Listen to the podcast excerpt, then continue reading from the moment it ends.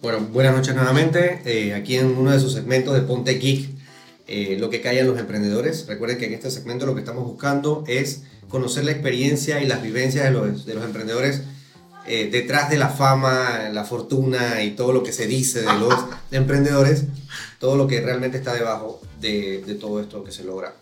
Y uno de los temas que, si se ríen porque saben que este es un tema que se habla bastante y es bien interesante, la gente tiene la, la idea de que yo emprendí, soy millonario, y no necesariamente es así. El emprendedor pasa por muchas etapas y una de esas etapas es cómo te das cuenta que puedes ser un emprendedor. La mayoría de las personas que emprenden en algún momento fueron colaboradores, pero por ahí empezaron a hacer cosas como trabajitos por fuera y fueron probando la esencia de lo que es ser un freelance. Algunos de repente deciden, ¿sabes qué? Voy a ser un nómada. Y otros de repente tienen la suerte y de repente ponen una consultora y se, se vuelven consultores. Y brindan estos servicios de manera outsourcing a otras empresas. Entonces de eso es lo que queremos hablar ahorita de, esas etapas en las que pasa una persona de la seguridad de tener un salario fijo y ser un colaborador de una empresa eh, a este mundo de, Vasto y diverso. de la ambigüedad o de la, de la incertidumbre que trae el emprendimiento. También entrar un poco en el tema que ya se está volviendo de moda gracias a nuestros diputados nuevos, que es el tema de los nómadas. Yo creo que no definimos bien qué es un freelancer y qué es un nómada. Y es bueno eh, definirlo. Sí, pero yo creo, yo creo, que hay que arrancar por el principio. Primero, hay que diferenciar entre qué es un emprendedor y qué es un empresario. Cuéntame. Mira, un empresario es cualquiera que tiene una empresa.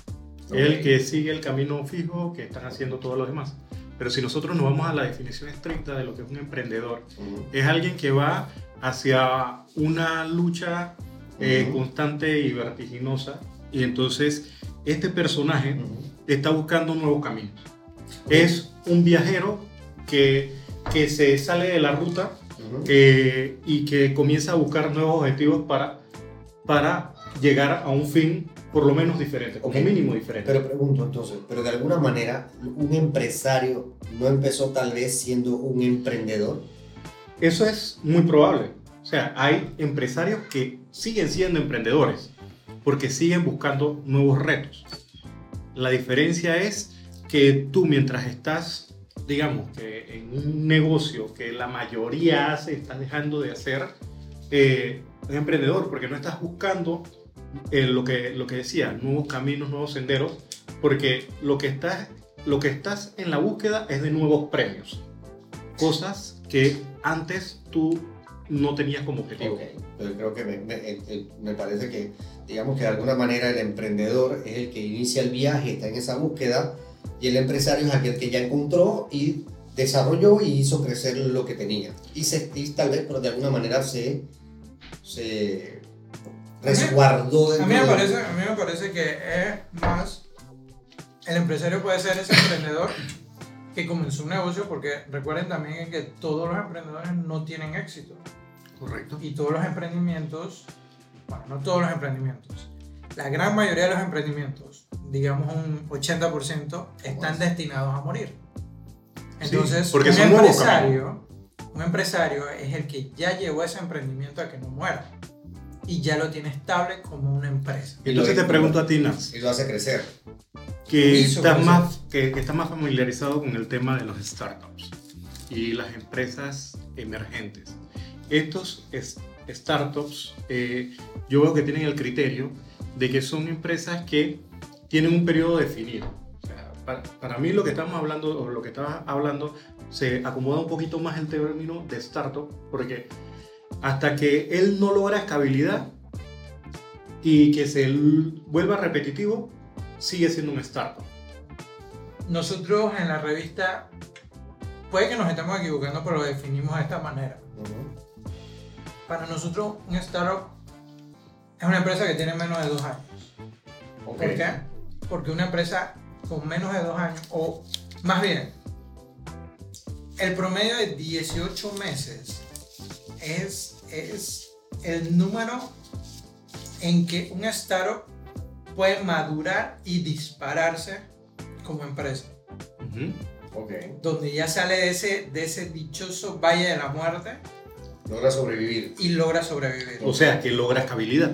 Es correcto. Entonces se vuelve ya, y ya se vuelve una empresa. Y ya se vuelve una empresa. O sea, la finalidad del startup es volverse una empresa. De alguna manera lograr la estabilidad financiera que te permita generar empleo, generar estabilidad financiera y ganancias estables a lo largo del tiempo. Un empresario lo que quiere es ganancias estables a lo largo del tiempo. Entonces, Ahora, si hablamos de, que, de, de los freelance, Exacto. O sea, Hablemos porque estamos hablando cómo- de ¿qué es que un freelance gente- para ustedes? ¿Qué es un freelance?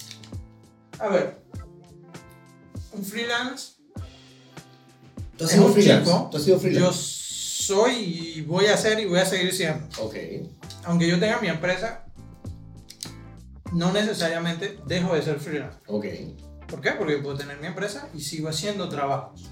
Ok. ¿Qué es un freelance? Es una persona que por su cuenta hace trabajos específicos para empresas, pero no está contratado por esa empresa. Ok. Por esa empresa, por ese individuo, porque tú puedes venir y pedirme una tarjeta. de entonces, ¿cuál es la diferencia entre un freelance y un outsourcing? Un outsourcing tiene que venir a través de una empresa. Recuérdalo. ¿Por qué? Generalmente empresas muy grandes eh, piden outsourcing porque ellos quieren traer a alguien con un expertise muy alto. Entonces contratan una empresa que lo tiene. Ajá. O, un, una empresa o una persona que No. tiene, pero que No. tiene mucha. Mira, en mi Experiencia la- la única empresa, bueno, yo, yo trabajé, sí, en una empresa muy grande.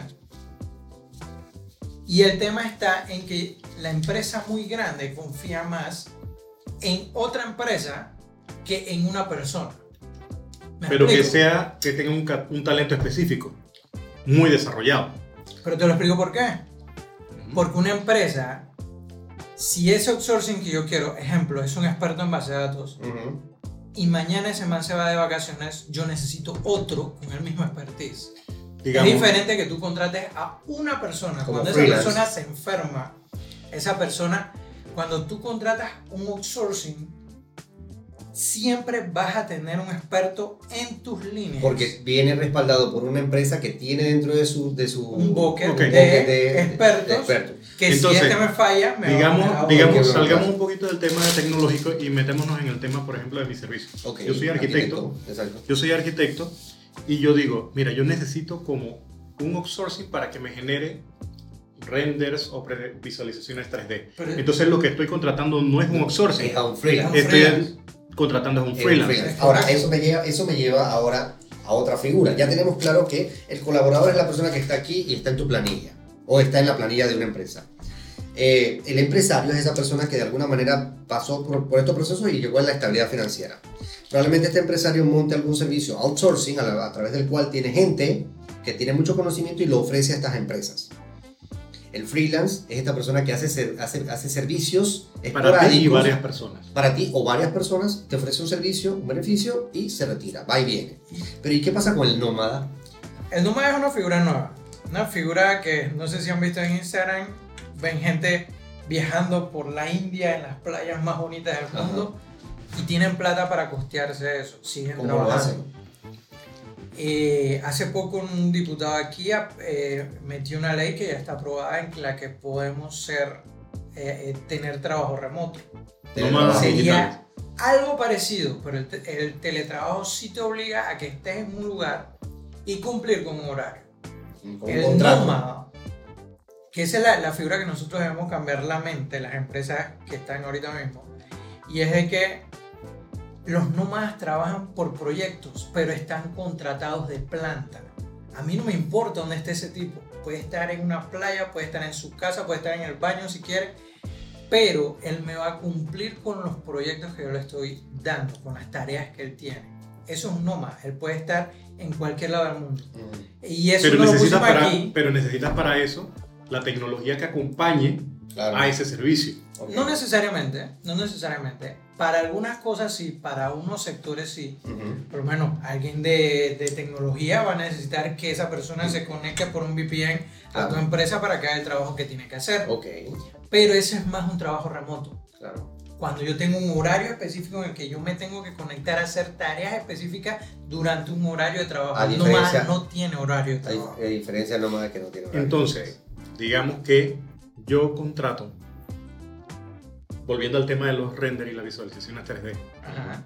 yo puedo contratar a un- una persona en India, una persona en China o una persona en Chile Correcto. para que me realice esos renders. Y lo va a hacer y te lo va a Y lo va a hacer tiempo. y lo- yo lo voy a tener a tiempo. Exacto. Tendremos algún tipo de comunicación, Perfecto. pero igual la hacemos. Entonces, Ah, entonces, entonces tenemos la duda ahí, se prenden las dudas, señoras y señores. ¿Estamos hablando de trabajo remoto o estamos a- Lo- hablando de nómada? Eso era, eso era lo que te iba a diferenciar. En un trabajo remoto yo tengo un horario. Ujú. A mí no me interesa terminar las tareas. Un freelance, por más tareas acabe, más va a ser su sueldo. Así que el, el freelance se va a comprometer en terminarte los proyectos muy rápido para él poder agarrar más proyectos. Y En nómada, cambio, un nómada que tiene su- sus tareas específicas, su horario específico, o alguien por, por trabajo remoto que tiene su horario específico, disculpen, a él no le va a importar terminarte tu tarea a tiempo o no. Él va a hacer Lo que tiene que hacer en el él horario va a cumplir en su horario, va a hacer lo que tiene que hacer en su horario, va a hacer lo mismo que tenerlo in-house, pero remoto. Claro. Solo que te ahorras luz, te ahorras Claro. ah, eh, el lugar, puesto, computadora. No sé si, si la ley ahora implica que te tienen que poner los equipos y todo eso, el internet y eso. Bueno, No sé. Súper, creo, creo que de esta manera hemos explorado rápidamente algunos modelos, como si tú el día de hoy eres un colaborador y quieres pasar en algún día o tienes la idea de pasar a ser un empresario o un consultor, hay algunas etapas por las que puedes pasar. No hay una sola, no hay una forma específica, puedes ofrecer tus servicios libremente como un freelance, puedes eh, eh, adherirte a una empresa y hacerte trabajo con una libertad de horario eh, más que un tra- teletrabajo, sino como un nómada. O sea, no hay un solo modelo. Puedes empezar desde Por el que donde- mejor te acomode. Por el que mejor te acomode. Lo Correcto. importante es que tengas claro cuál es tu oferta de valor, qué es lo que pueden apreciar las empresas que están a tu alrededor y cómo puedes hacerles llegar esa oferta de tal manera que hagan eh, uso de tus servicios y obtengas ganancias con esto. Señores, con esto cerramos nuestro, nuestro eh, Segmento. de Ponte Geek, de lo que callan los emprendedores. Así empiezan muchos emprendedores. Escuché una frase de Nats que me decía, muchos empresarios o consultores fueron freelance que no se dieron cuenta que lo eran. Así que con esa te dejo para que lo reflexiones. Puedes empezar por donde puedas, pero empieza. Hasta la próxima semana. Chao, gracias. Chao, chao.